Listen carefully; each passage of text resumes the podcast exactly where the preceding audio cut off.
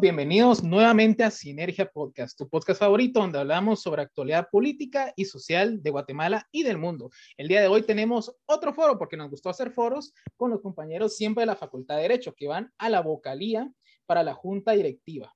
Entonces, ya vamos a ir un poco ampliando esa información sobre quiénes se la conforman y todo sobre la junta directiva. Entonces, solamente para aclarar, en el podcast se escucha mucha gente que tal vez puede ser de otras carreras, porque tenemos, somos muy abiertos, entonces hay gente que tal vez no ubica qué es la junta directiva, qué funciones tiene. Entonces vamos a empezar con eso. Entonces quisiera ver si alguna planilla de los que están aquí presentes, que está, ahí podemos ver a Romeo, a Pablo, Nidia, compañero Ludwig. Entonces, eh, ¿alguno de ustedes eh, nos pudiera decir, primero preséntense como planilla o individualmente y nos pueda decir primero ¿Qué es la junta directiva y qué función tiene en la Facultad de Derecho? Les dejo la palabra al que quiera participar. Ok, muy bien, muchísimas gracias, eh, José, pues principalmente por la invitación. Estamos de verdad muy felices de poder estar compartiendo con ustedes. Marilyn, muchísimo gusto. Y también pues a nuestros compañeros Nidia y Ludwig, qué, qué bueno pues poder compartir.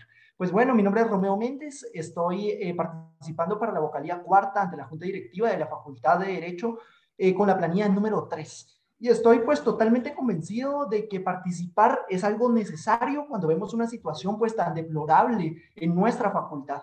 Eh, sabemos de que los cambios tienen que pasar, pero no es de que vayan a pasar mágicamente, sino al contrario, van a pasar cuando nos involucramos, cuando participamos y cuando nos comprometemos. Es por ello de que tenemos tres ejes de trabajo pues principales en nuestro grupo de equipo eh, de Facultad Inteligente porque somos un gran grupo que nos respalda y estamos pues muy felices por ello, ¿verdad? Porque es un equipo de estudiantes y de profesionales comprometidos con mejorar las cosas.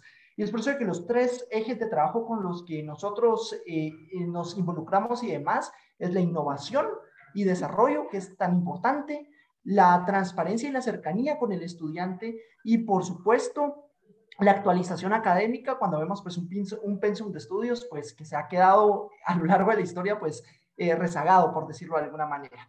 La junta directiva es muy importante pues es el ente rector de nuestra unidad académica que es la Facultad de Ciencias Jurídicas y Sociales. Está conformada por seis personas, el decano, dos vocales catedráticos, dos vocales eh, estudiantiles y un vocal profesional egresado de la facultad. Es allí en donde se toman las decisiones colectivamente y juega un rol totalmente importante y protagónico, pues eh, participar porque es allí en donde de verdad se puede tener voz y voto a la hora de tomar las decisiones dentro de la junta directiva que van a afectar a toda la comunidad educativa, incluyendo catedráticos, incluyendo pues personal administrativo, pero obviamente el centro de esas decisiones deben ser las y los estudiantes. Muchas gracias.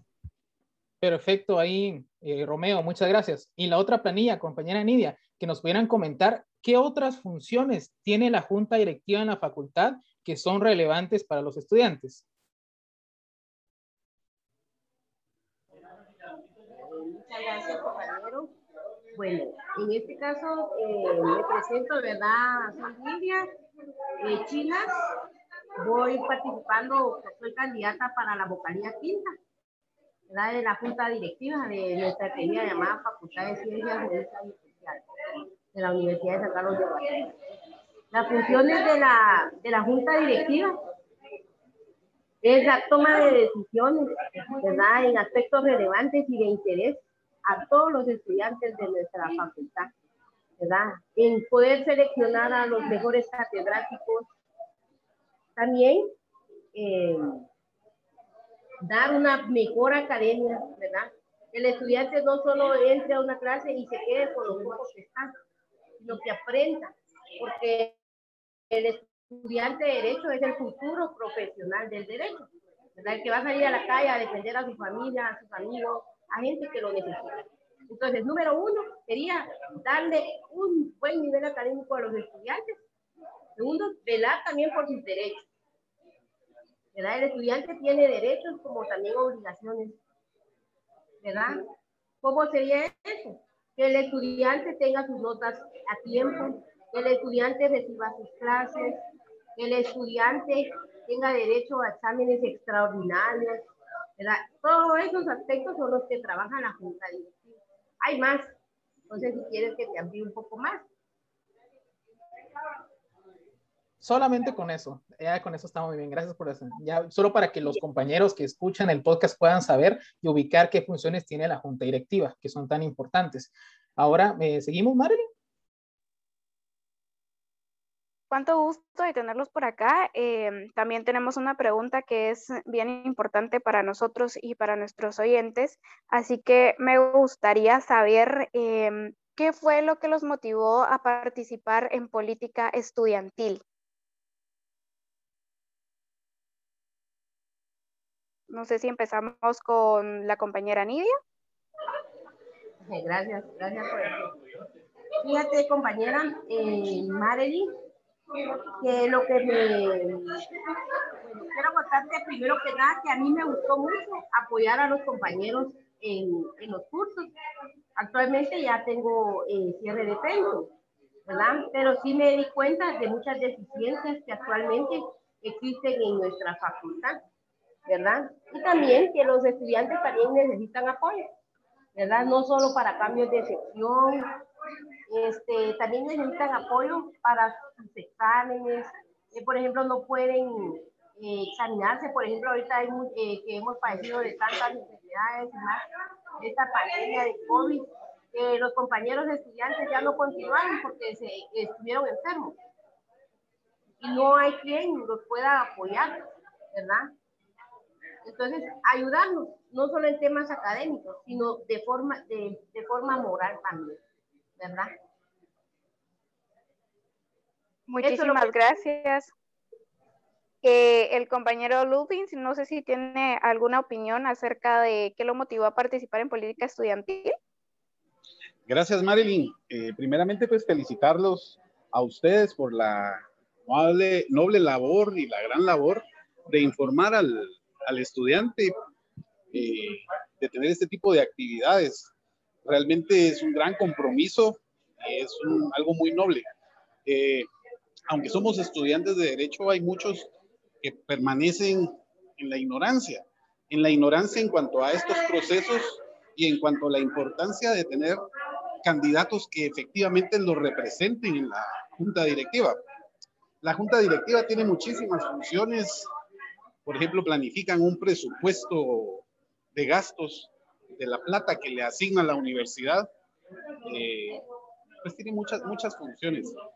A mí, en lo personal, me motivó que durante muchos años, a pesar de que tenemos un gran presupuesto asignado, la modernización no existe, es nula. Lo vemos cada semestre cuando tienes que asignarte cursos, lo vemos en las aulas, lo vemos en los medios que nos dan para recibir las clases y permanecemos, nos rezagamos, a pesar de que somos una facultad que recibe mucha plata, mucha plata inclusive en comparación a lo que ejecutan universidades privadas. Entonces no es justo que el catedrático se vea limitado en su forma de enseñar, que el alumno con pocas cosas tenga que conformarse y creer o nos han hecho creer que es algo grande lo que están haciendo por nosotros, cuando realmente con un poquito de voluntad y de visión futurista pudiéramos estar recibiendo mucho más. Entonces, eso me motivó. Hay muchas injusticias. Eh, platicábamos con los compañeros hace unos días cuando fuimos a inscribirnos, alguien que estuvo participando fuertemente por llegar a la decanatura, eh, cuando estaba de candidato, pues llegaba y nos saludaba a todos y cómo están y, pues la pompa, ¿verdad? Y, muchos ilusionados y ah, qué bueno que, que, se recordó de nosotros que nos vino a hablar. Cuando fuimos a inscribir nuestra candidatura, la misma persona que antes, 15 días, un mes antes llegaba, dos meses antes llegaba y nos saludaba con mucha euforia, y nos ignoró totalmente. Entonces, basta, compañeros, de, de ir y votar por alguien y quedarnos tanto tiempo en el olvido. Esta facultad está conformada por miles de jóvenes y nosotros principalmente somos la facultad. Entonces es imposible, es inaudito que nos mantengan siempre en el olvido y por eso, por eso estamos aquí, Mari. Mm, buenísima su respuesta. Eh, nos vamos con eh, Romeo y Pablo. Cuéntenos un poquito acerca de ustedes y qué los motivó para participar en política estudiantil. Hola, mucho gusto. Pues lo que a mí me motivó a participar en política estudiantil es que desde el inicio, desde el primer día de clases, la facultad, la universidad ya te está dando mucho, o sea, ya te da demasiado. Y eh, la pregunta es, ¿qué le voy a aportar yo a mi facultad? ¿Qué le voy a dejar yo a la facultad? Voy a ser un estudiante que solo va a pasar eh, en las aulas, eh, cerrando pensum, obteniendo mi título y, y obteniendo algún beneficio de esa manera de la facultad, o también yo voy a servir a mi facultad y no solo a mi facultad, voy a servirle a mi comunidad, voy a servirle a mi país de todo lo que, lo que la facultad nos da. Entonces, lo que a mí me motivó a participar es el estado actual de la facultad, eh, esas problemáticas que, que nosotros enfrentamos día con día, ver la manera en la que tratan a los estudiantes, las condiciones, eh, los malos catedráticos, las deficiencias administrativas, los, los eh, procesos demasiado engorrosos que nosotros nos enfrentamos. Entonces, eh, no puede ser que con una universidad con tantos años de historia, con una facultad tan antigua como es la Facultad de Derecho, eh, las condiciones sean igual, o sea, nos, que nos estemos quedando en el pasado y no sigamos yendo hacia el futuro. Nosotros tenemos que modernizarnos, que es uno de nuestros ejes de trabajo. Entonces, mi, mi motivación surge ahí, de ver que las cosas están mal, de ver que, de que no hacen nada, de que nadie hace nada por cambiar esa situación, porque la facultad se merece mucho y los estudiantes también merecemos mucho. Nosotros necesitamos una verdadera representación que vele por los intereses del estudiantado y, y, no por intereses políticos, porque lastimosamente esos intereses políticos son los que han mantenido rezagada a la, a la facultad, eh, en donde muchas personas ven su beneficio y dejamos de un lado la academia. Yo pienso que la razón de ser de la facultad debe ser la academia y deben de ser los estudiantes, no obtener un beneficio político porque eh, entonces, ¿hacia dónde vamos? Ver eh, ese estado, eso fue lo que a mí me, motivó ver de que ya en mis cinco años como estudiante, las condiciones no mejoraron, las condiciones no cambiaron. Y, yo sinceramente no soy una persona envidiosa, entonces yo no, no quisiera que las siguientes generaciones, que los nuevos estudiantes se enfrenten a todos esos problemas que nosotros sufrimos como estudiantes y que nunca hagan nada. Porque si nadie se levanta, si nadie protesta, si nadie propone, las cosas van a seguir igual siempre. Entonces, nosotros debemos hacer ese cambio. Por eso es que nosotros decimos que hay opción. ¿Qué significa cuando decimos hay opción? De que podemos construir una mejor facultad, que podemos construir una facultad inteligente que vele por los intereses del estudiantado. Y justo pues siguiendo eh, pues con la línea de, de, Pablo, pues igual comentarles de que actualmente pues somos estudiantes de décimo semestre, eh, tenemos 22 y 23 años y de verdad de que hemos eh, pasado desde que empezamos nuestros eh, estudios, digamos, para pasar las pruebas específicas y demás, en nuestro último año de, bachillerato y demás, pues eh, eh, con mucho entusiasmo, pues pasamos las pruebas en la primera vuelta, pues hemos ido pues continuando nuestros semestres pues de forma continua y ahora pues estamos muy emocionados porque estamos ya a punto de cerrar y a punto de cumplir esa meta, ¿verdad? De, de cerrar el pensum de estudios. Y eso pues nos ha motivado a lo largo de la carrera haciendo diferentes proyectos. Eh, en las aulas universitarias pues nosotros participamos en el Consejo Consultivo de la Asociación de Estudiantes y también de las clases de la facultad. Construimos una organización de la que nos sentimos muy orgullosos y que ha propuesto a lo largo de más de dos años dos años y medio, pues proyectos que benefician no solo estudiantes de la facultad, sino muchos estudiantes, teniendo pues la experiencia, eh, pues obviamente eh, con mucho esfuerzo eh, de poder construir proyectos apoyados por cooperación internacional, proyectos académicos y sobre todo becas que benefician principalmente a estudiantes de derecho porque los primeros pues invitados e invitadas siempre son compañeros y compañeras nuestras, ¿verdad?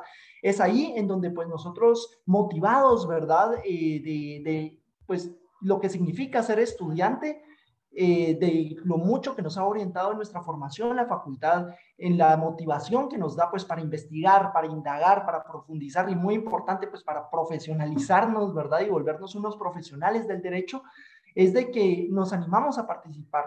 Sin embargo, también como estudiantes hemos sido testigos presencialmente y virtualmente de las grandes falencias en la evolución académica, de las grandes fallas administrativas y muchas veces del irrespeto hacia el estudiantado. Y por lo menos, como decía Pablito, en los cinco años que yo llevo pues estudiando, no he visto absolutamente ni un cambio sustancial que beneficie a la comunidad estudiantil en general.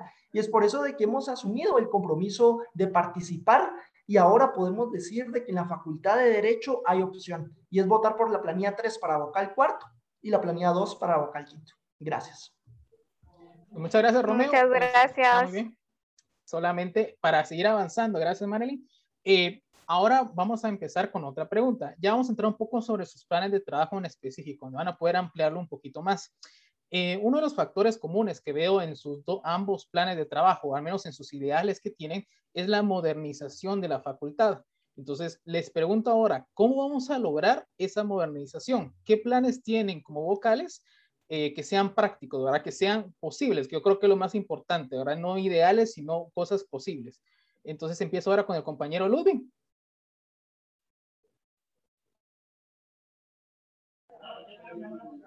Sí, gracias por la, por la pregunta.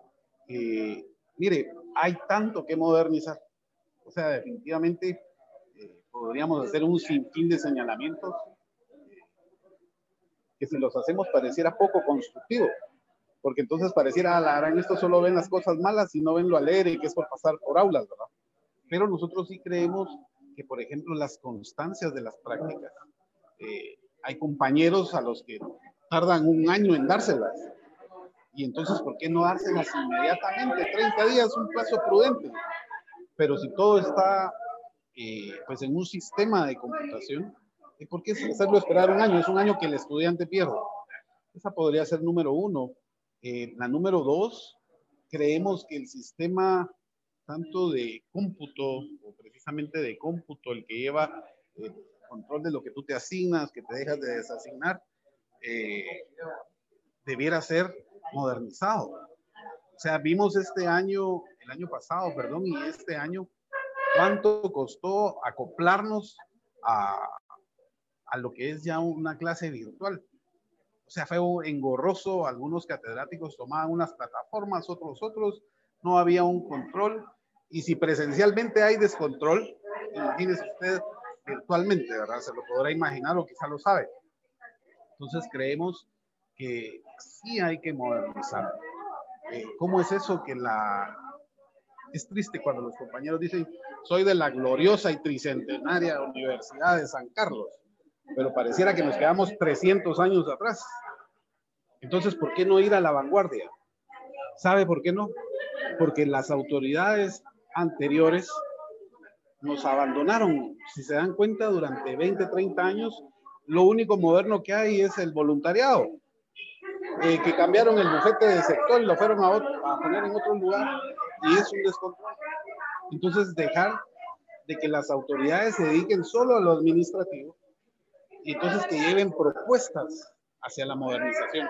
He ahí la función principal de las vocalías estudiantiles, quienes somos los obligados, tenemos la necesidad de exigir a ellos que no se olviden del estudiante y que lo utilicen solo para llegar al puesto.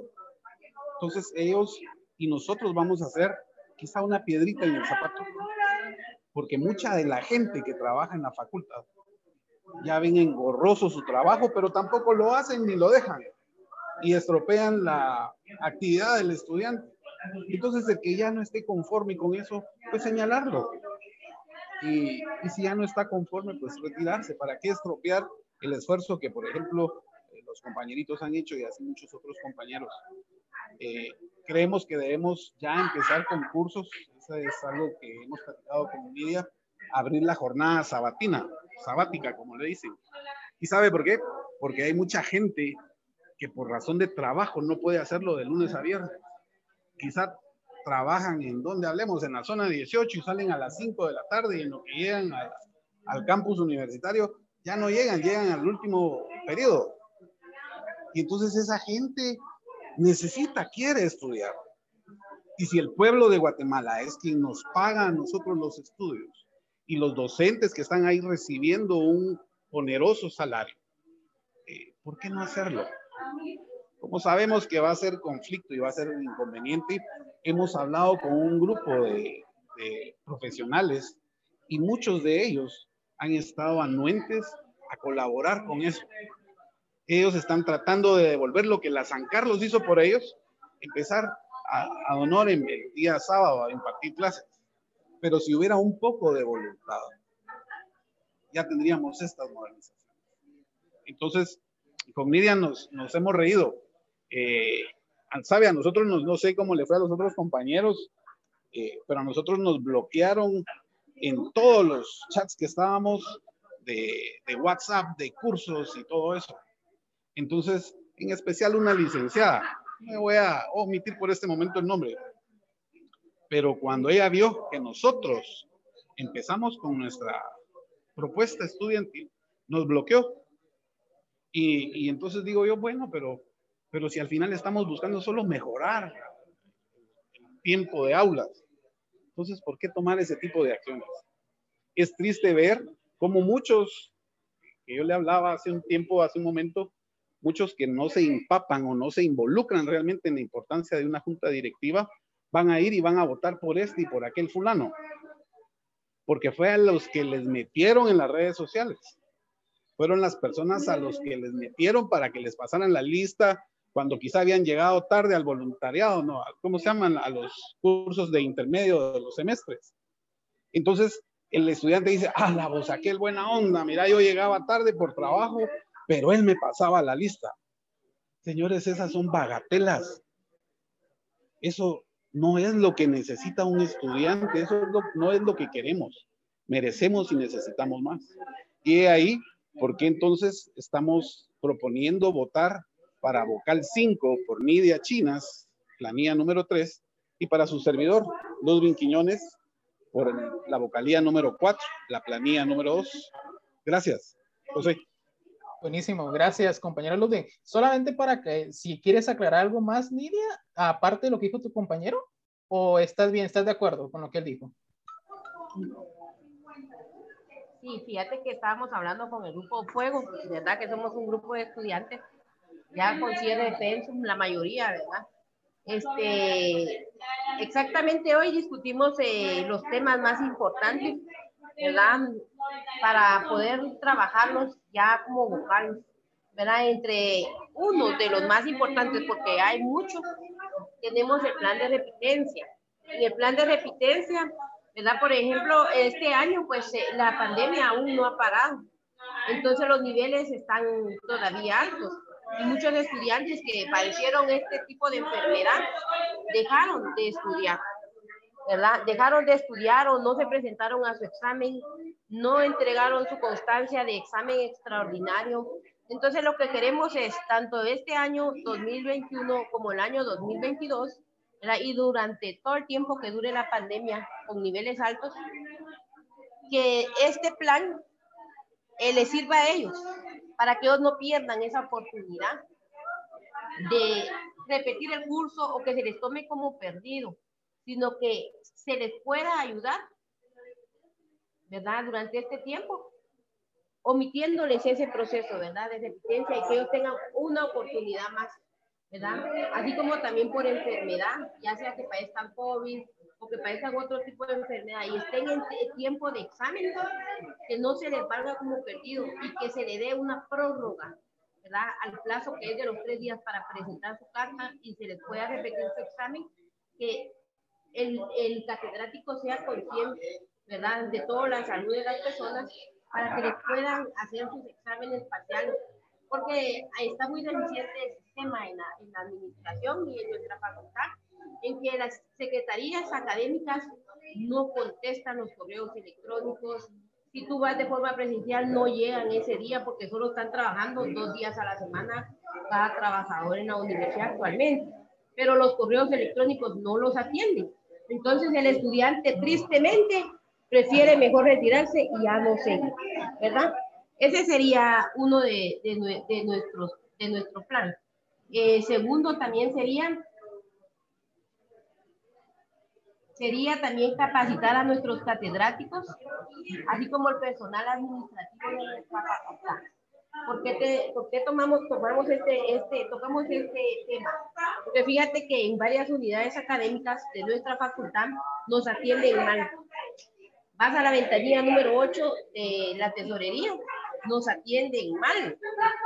Vas a control académico para solicitar una certificación y te atienden mal vas atención al estudiante y te hacen caras y no te atienden bien y no dan información verídica, inclusive hasta los compañeros trabajadores que ahí están pues desconocen de la información de los procesos estudiantiles.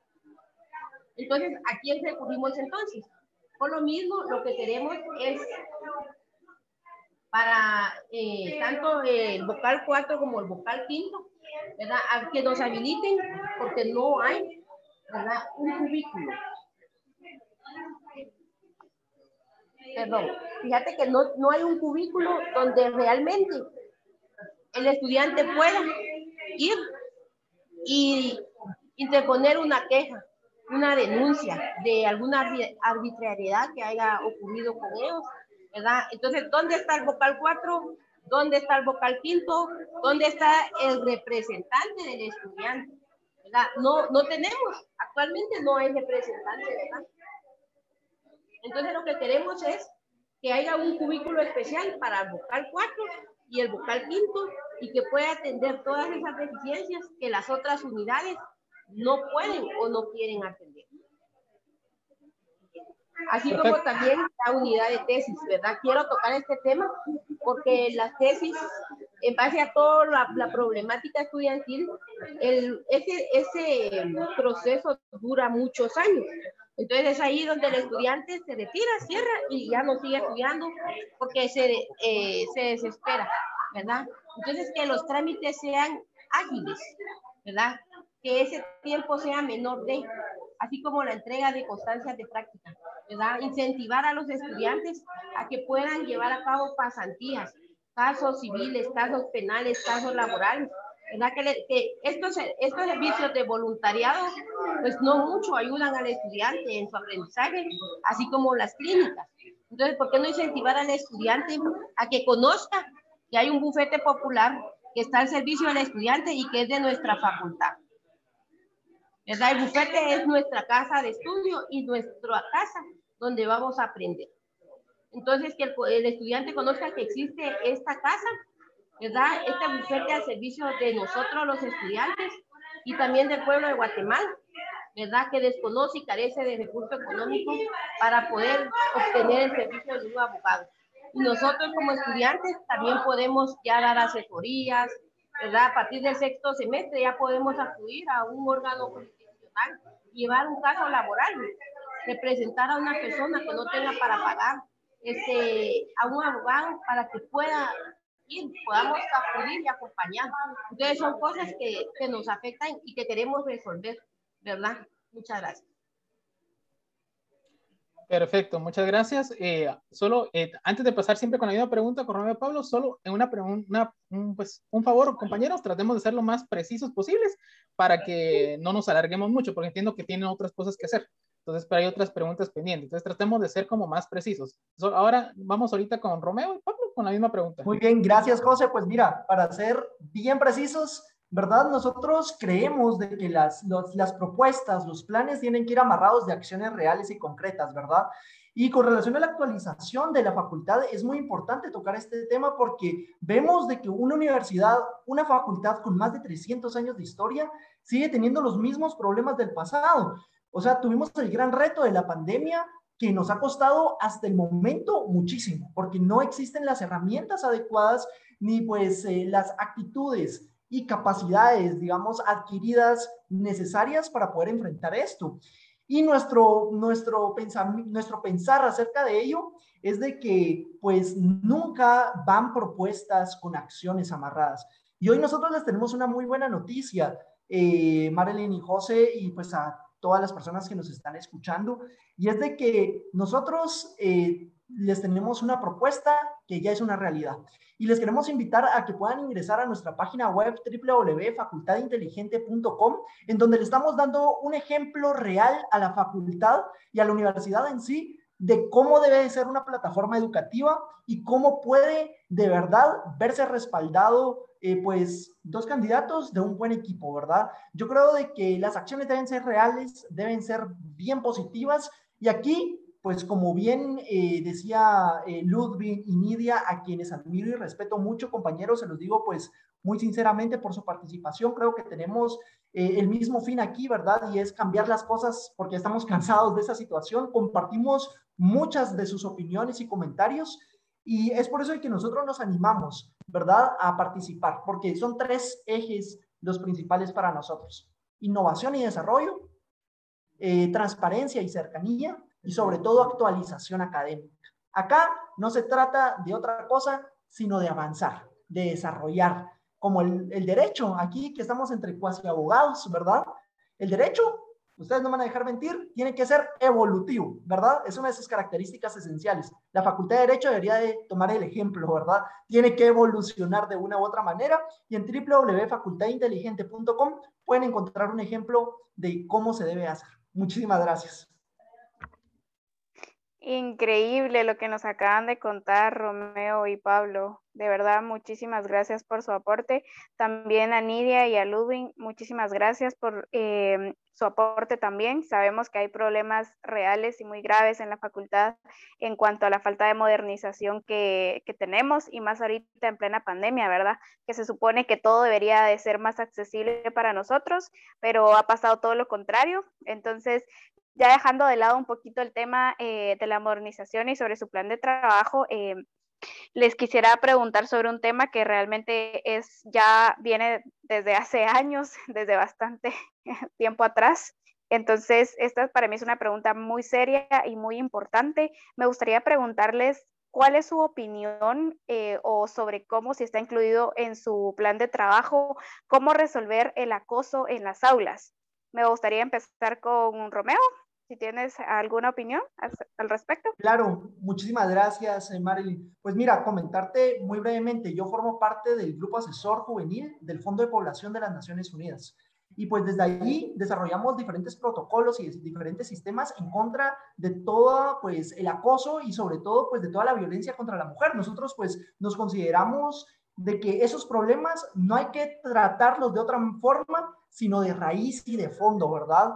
Y nuestra ventaja es de que nuestra compañera de fórmula, que en este momento pues no está porque ella eh, va para candidatar al CSU, Andrea Sosa, pues lleva muy buenas propuestas fuertes y concretas eh, a nivel macro de la universidad y nosotros llevamos el respaldo de todo un protocolo, de toda una sistematización real, porque es la que hemos aplicado desde pues los diferentes espacios en los que participamos con relación a este problema grave en la sociedad. Creo de que aquí tenemos que tener primero la apertura total de reconocer el problema.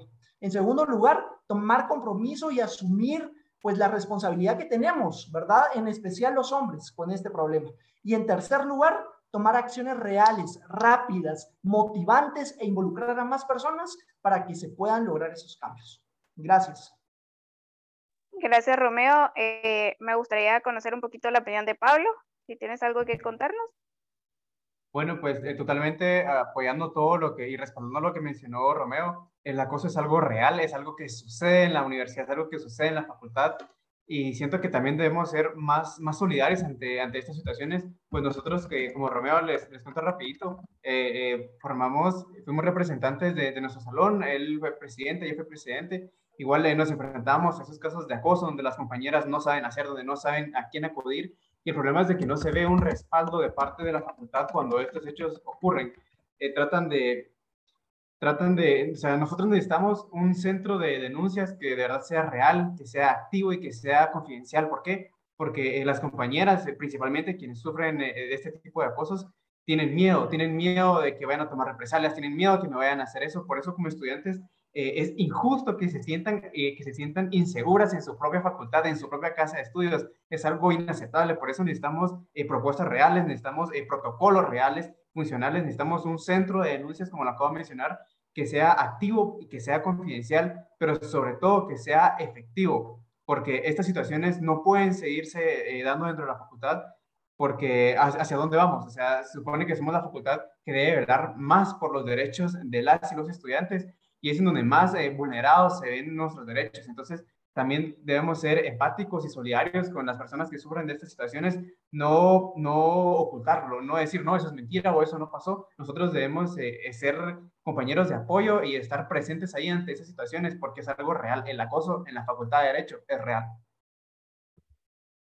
Muchísimas gracias por su opinión y porque sabemos también, eh, conocemos la postura de Andrea, que es parte de, su equipo. Ella es, de verdad, conocimos sus propuestas que tiene para en cuanto al tema del acoso y nos parece de verdad muy bien y súper bien su participación.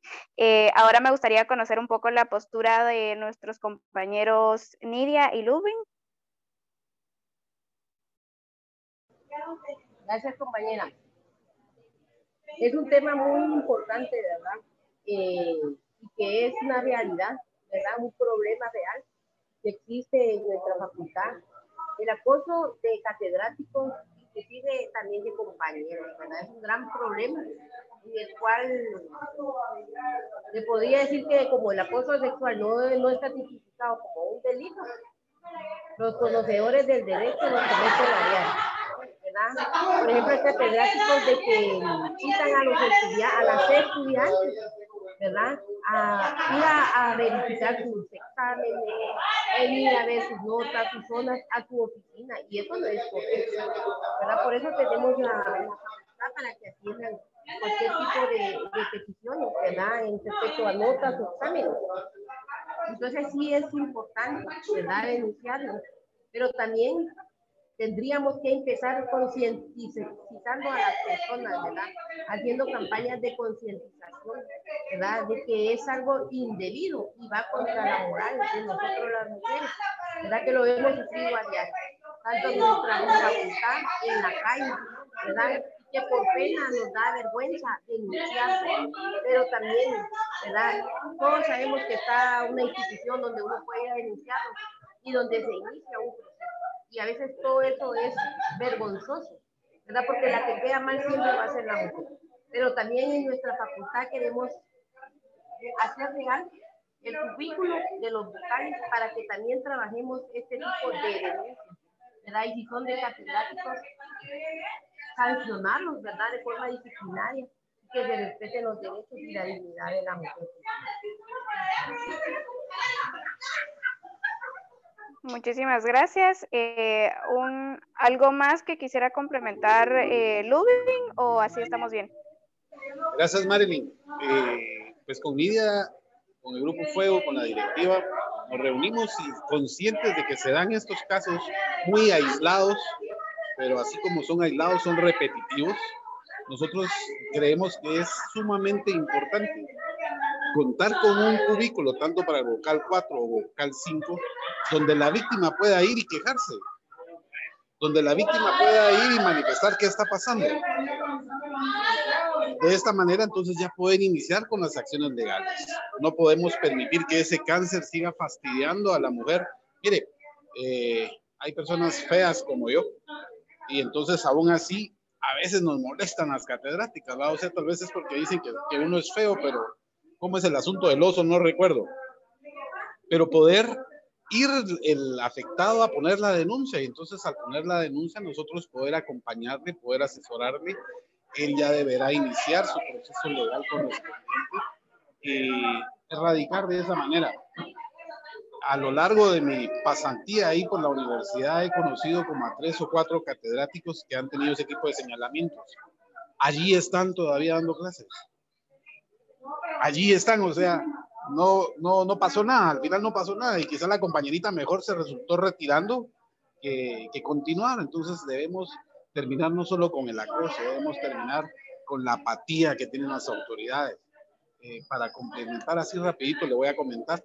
El año pasado yo le gané un amparo a la, a la facultad, a la licenciada que a facultativa, ¿cómo era que decía?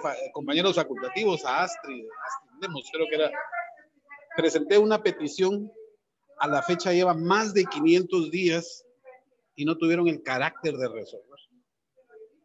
Y entonces debemos terminar con ese tipo de abusos. Y para eso precisamente te sirve la vocalía 3, la 4 y la 5, para hacer un contrapeso. Pero si vamos y colocamos a las personas que ellos nos han metido en la mente, en los grupos sociales y todo eso, la, eh, junta directiva no, no va a tener un contrapeso. Entonces, a través de sinergia, eh, que, que, se haga una, una, publicidad masiva y que realmente se invite a todos los compañeros que conforman la facultad a ir y votar, a ir y gestar un cambio. Miren, la facultad que sería sin estudiantes, dígame usted, Mario. Ah, no existe. Pero tristemente, a pesar de que tenemos un presupuesto de más de 61 millones anuales, no tenemos nada nuevo para nosotros, no tenemos ayuda. Y si usted va a llorar atención al estudiante, le dan un par de palmaditas en la espalda. Y si usted va, necesitamos esa ayuda, tanto para la mujer que ha sido abusada con este, abusada, perdón, con este tipo de violencia y para los compañeros que han sufrido también otro tipo de violencia, ponerles un fin. Entonces, ya sea que con Nidia y su servidor quedemos en la vocalía o que los compañeritos quedan, por favor, realizar lo que estamos proponiendo. ¿Por qué no venimos a hablarles bonito? O sea, de hablarles bonito, antes de ponernos metas y decir vamos a hacer esto, debemos de estudiar si es viable. Miren, el corto que vamos a hacer vocales con Nidia, no nos va a alcanzar el tiempo para darle vuelta al esquema que llevamos de 20 años, 30 años. Entonces, hacer pocos cambios, pero que, que la facultad se dé cuenta que sí se puede. Y entonces poder darle una continuidad. Gracias, Marley. Gracias, Mari. No, al contrario, muchísimas gracias a ustedes por sus propuestas. De verdad, les agradecemos mucho que se tomen, que le tomen la debida importancia al tema, porque la verdad es que sí es grave y ha estado pasando durante mucho tiempo. Y lo que comentaba Ludwig es cierto, que los catedráticos ahí siguen, que ni siquiera se les ha tomado, eh, ni siquiera se ha hecho la investigación correspondiente, no se ha hecho nada. Entonces, de verdad, gracias por preocuparse por el tema. Consideramos eh, que es muy importante para nosotros y no solo en mujeres, sino también el acoso se ha dado en hombres y de verdad gracias por tomar en cuenta y muchas gracias por su respuesta. Nos vamos contigo, José, y vamos con la siguiente pregunta. Gracias, Marilyn. Y ahora vamos a ir con la última pregunta antes de terminar, porque yo sé que tienen otros, otros proyectos para más tarde. Así que, ahora bien, esto es muy importante. Vamos a hablar sobre las cuestiones académicas de la, de la, facultad, que son importantes. Ya ustedes han platicado de cómo la política se ha apropiado de la academia, ya la academia no existe. También hay otra cuestión muy importante que el estudiantado no tiene ninguna forma, o lo que vieron yo, al menos viable, de poder decir, este catedrático nos está haciendo daño.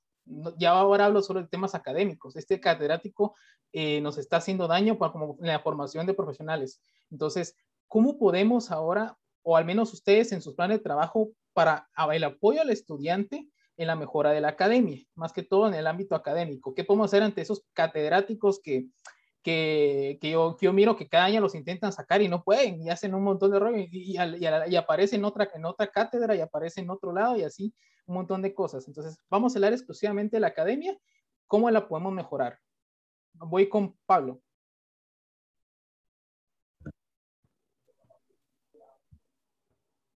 Ok. Nosotros, eh, lastimosamente, nuestro, como ya lo mencionamos, nuestro pensum de estudio está muy desactualizado, está muy atrasado. Eh, hay áreas del derecho que en la facultad solo vemos pinceladas y que son sumamente importantes, ¿verdad? Por eso, pues una de, de nuestras propuestas, y de hecho es una que, que impulso desde el personal, es la actualización del pensum nosotros necesitamos empezar a incursionar más en, el área corporativa y es algo que en la facultad casi no vemos nada de eso. Necesitamos eh, más cursos de, métodos alternativos de la resolución de conflictos, no solo una preespecialización, necesitamos aprender sobre el arbitraje, por ejemplo. Entonces, eh, necesitamos, eh, necesitamos crear alianzas sólidas a, través de la cooperación internacional para impulsar la academia. ya estamos en, en el siglo XXI, entonces podemos eh, si en, la época de la pandemia hemos recibido clases en Zoom, clases en Facebook, hemos recibido clases en Meet, podemos hacer eh, alianzas con la cooperación internacional de otras, de otras eh, facultades de derecho de otros países para irnos capacitando, para ir estudiando. Necesitamos más competencias académicas interuniversitarias. Necesitamos promover la participación de los estudiantes en actividades, en MOOCs, porque es algo de que no se ve en la facultad. O sea, es muy raro que en la Facultad de Derecho, vaya un equipo de estudiantes eh, a participar, fuimos a competir, fuimos allá, no nos promueven, hay un, grupo, un equipo de compañeros que fueron, eh, participaron en, en, los MOOC de arbitraje, fueron a ganar, eh, y pienso que son un ejemplo, ejemplo de compañeros, y estoy seguro que lo hicieron por, por sus medios, entonces la facultad necesita promover esos espacios, también eh, necesitamos más cercanía con los estudiantes, necesitamos una comunicación más directa con ellos, necesitamos también que exista una fiscalización y una rendición de cuentas, pero que de verdad que sea comprometida, de que a los estudiantes se nos diga qué se está haciendo, por qué se está haciendo eso, porque si seguimos así, no podemos recuperar la academia. Si nosotros no, no, no, no actualizamos nuestro pensum, si nosotros no vemos otros métodos de enseñanza, si nosotros seguimos utilizando lo que se ha utilizado siempre, ¿cuándo nos vamos a actualizar? ¿Cuándo vamos a estar a la, a la vanguardia? Yo amo a, mi facultad con todo mi corazón y, y, por eso es de que estoy en, en esa lucha, en, en, los aportes que podamos construir, porque necesitamos una verdadera academia. Ya, eh, como lo mencionaba eh, José, eh, ya la, política ha, ha, consumido la totalidad de la academia en la facultad. Necesitamos recuperar la esencia de una casa de estudios que es la academia, ¿verdad? Porque al final de eso depende mucho nuestra preparación como, como profesionales, porque el día de mañana, que primero Dios logremos salir a la calle, ¿a qué reto nos vamos a enfrentar? Hay, hay mucho por conocer. El derecho es tan amplio eh, muchas cosas que en las aulas nosotros no vemos. De hecho, también lo, lo mencionaba el compañero Ludwig acerca del, bufete popular, acerca de los, de los casos. Entonces, nosotros necesitamos esa, también esa práctica, ¿verdad? No solo quedarnos con el contenido que se nos da en las aulas, porque al final es un contenido que en algunos casos deja mucho que desear. Entonces necesitamos, eh, de nuevo rápido, necesitamos alianzas sólidas, necesitamos actualizar el pensum, necesitamos promover la participación interuniversitaria, necesitamos la cercanía con los estudiantes y necesitamos la fiscalización y rendición de cuentas en nuestra universidad. Gracias ahí, Pablo. Eh, vamos con la compañera Nidia.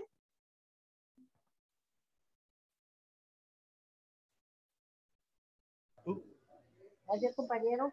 Sí, en ese tema, ¿verdad? De la academia, por eso también proponemos nosotros selección de mejores catedráticos, ¿verdad?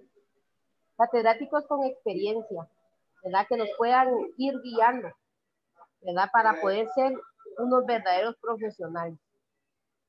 Entonces, que los, que los catedráticos se actualicen. Por eso mismo es que yo propuse es brindarles también a los catedráticos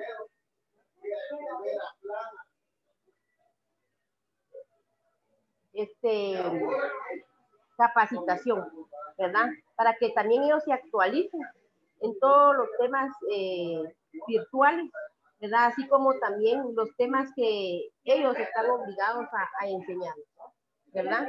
El pensum, que lo enseñen de forma correcta, que nos brinden materiales de estudio, ¿verdad? Que realmente enseñen lo que realmente se vive el día a día en base al curso que ellos eh, están trabajando, ¿verdad?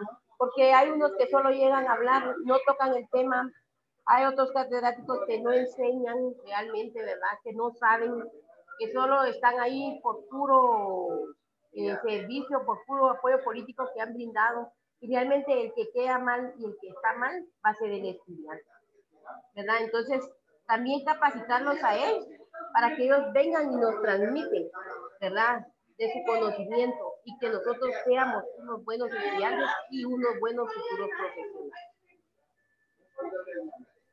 Gracias, Nidia. Eh, continuamos con el compañero Ludwig. ¿Algo más que agregar? Gracias. Eh, me perdí un poquito en la pregunta porque creo que era respecto a la academia que estábamos recibiendo, los Sí, catedráticos. Academia.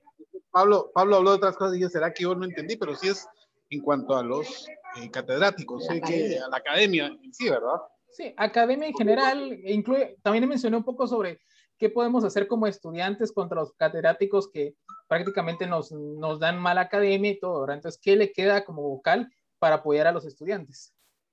Ya, eh, nosotros pensamos esto, cada cierto periodo eh, los catedráticos te evalúan y de hecho tenemos dos parciales y tenemos un final y tenés derecho al final si lograste cierta zona entre el primero y segundo parcial.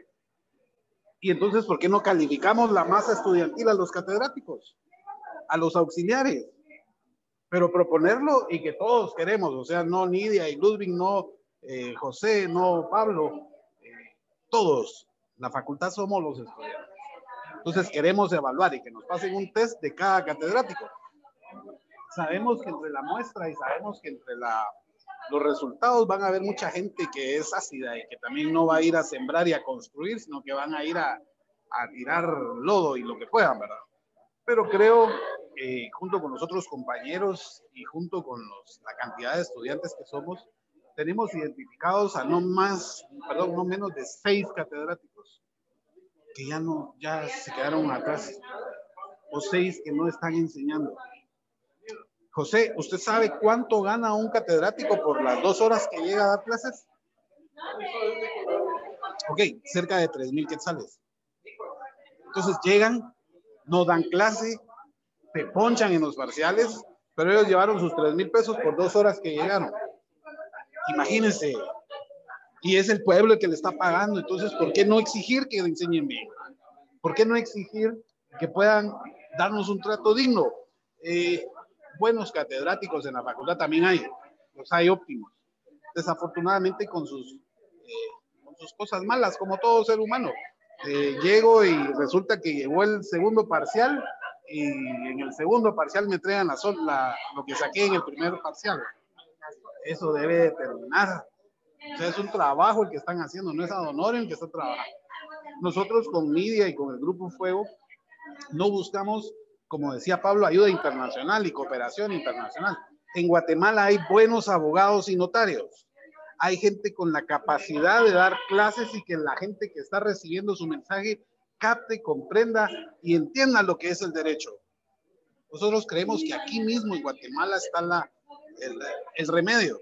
Todo está en que el estudiante deje de ser apático, que tome conciencia y que vaya a votar, que vaya a votar por un cambio, por alguien que lo represente en la junta directiva. Y entonces poder darle gracias a los catedráticos que quizá ya no están funcionando bien, pero aparte de eso, proponer, como decía Pablo, eh, nuevas formas de enseñanza, promover las competencias interaulas, por ejemplo, eh, promover los simulacros, promover eh, tanta otra forma que el estudiante joven como Pablo y su compañero, como usted mismo, José, puedan sentirle más sabor a los cinco años que dura la carrera, para que en algún momento puedan llegar ustedes y enseñar.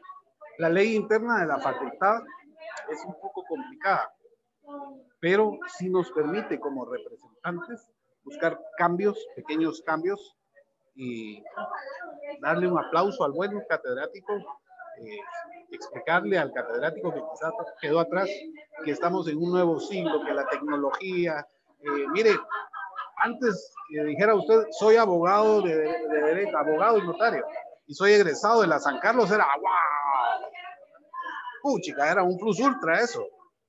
Ahora no. ¿Y sabe por qué? Por la mediocridad de enseñanza que nos están dando. No es justo. Entonces, sí creemos que hay que, con todo respeto, debemos de prescindir ya de los, de los contratos que tenemos con ciertos catedráticos, optimizar a los que tenemos. Y sabe qué, para eso es que cuenta la voz del estudiante. Si el estudiante no se manifiesta porque es el que tiene contacto directo con el catedrático, las autoridades no van a hacer nada. Gracias, José. Muy amable. Salud. Entonces ahora terminamos con Romeo. ¿Qué nos puedes comentar de la academia? Muchas gracias, eh, José. Pues bueno, miren, yo eh, creo de que cuando hablamos de academia relacionada a la Facultad de Derecho tenemos que hablar de muchas cosas, ¿verdad? Porque la academia está interrelacionada pues con muchísimos factores que provocan que sea positiva o negativa la experiencia de enseñanza-aprendizaje. Eh, pues en relación a la pedagogía, nosotros podemos decir de que la academia está relacionada con docencia, con formación y asesoría del docente, con direcciones de institucionales o administrativas que sí funcionen, con orientación educativa y profesional, con diseño de materiales y programas educativos y con gestión de proyectos concretos, reales y eficientes. Y es por eso que en Facultad Inteligente, el equipo que respalda nuestras candidaturas, pues eh, les invitamos a que visiten www.facultinteligente.com slash propuestas, en donde están nuestras propuestas eh, eh, pues bien específicas con relación a los proyectos pues que queremos hacer. La plataforma es una muestra de ella, ¿verdad? Y es por eso de que nuestra primera propuesta es, es una plataforma académica, funcional y ágil, porque no podemos negar que la pandemia vino a cambiar el mundo totalmente. Sin embargo, como sabemos, no todo eh, lo puede sustituir lo virtual. Y es por eso que nuestra segunda propuesta es un protocolo de regreso a clases presencial seguro y eficiente.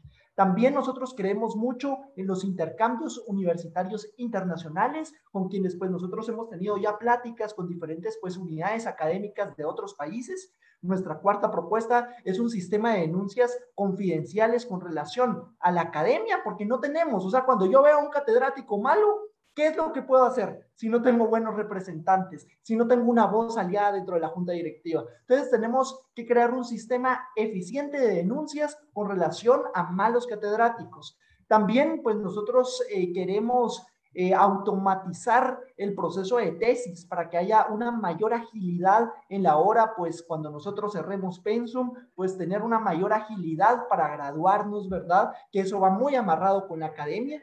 Y como mencionaba Pablo, nosotros ya estamos construyendo desde hace muchos años alianzas sólidas con cooperación internacional para impulsar la academia, competencias académicas interuniversitarias, la cercanía con estudiantes que tiene que tener una comunicación directa para saber cuáles son sus problemas y la fiscalización y rendición de cuentas comprometida, porque si no hay fiscalización, se nos van a ir mil sueldos en malos profesionales o en gente que de verdad no quiere enseñar el derecho. Y es por eso que nuestras propuestas son reales, nuestras propuestas están respaldadas de acciones que desde ya podemos ver. Nosotros no estamos formando parte de la junta directiva de la facultad aún, y es y sin formar parte de la junta directiva les estamos dando un ejemplo a los miembros que le integran de cómo pueden hacer mejor su trabajo.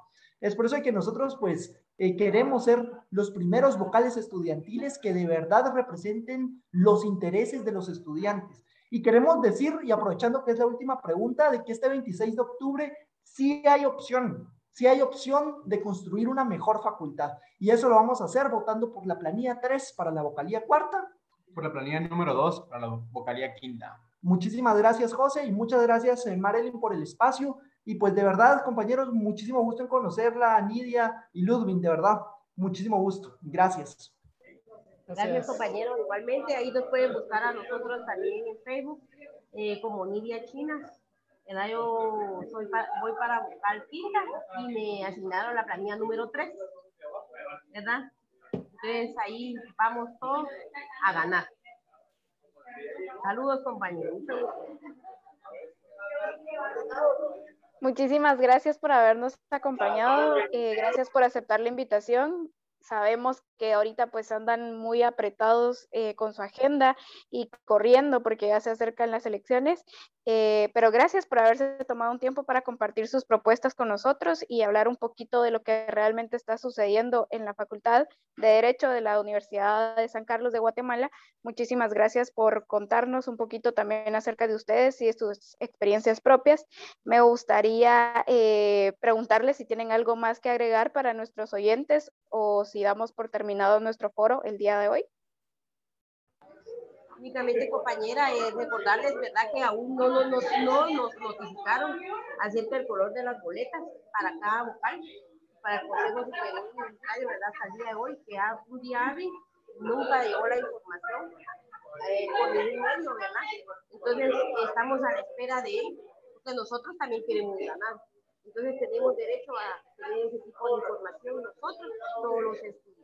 Para que todo sea de forma democrática y que sea transparente. Entonces, recuérdense, el 26 de octubre, de 9 de la mañana a 7 de la noche, todos podemos ir a, votar. a los estudiantes que hayan aprobado 10 cursos y llevar su DPI o su carnet de estudiante. Gracias. Pues eh, gracias ahí por el último comentario. Entonces ya vamos a concluir. Eh, muchísimas gracias por la participación de todos. Realmente es un gusto conocerlos a los que no conocían. Y pues espero, espero podemos seguir platicando después en beneficio de la facultad, incluso posterior, eh, sea, sale el ganador de acá o no, pues que podamos seguir platicando en la mejora de la facultad, que es lo que nos interesa a todos. Entonces, muchas gracias. Despedimos el podcast. Nos vemos en otra ocasión y nos cortamos.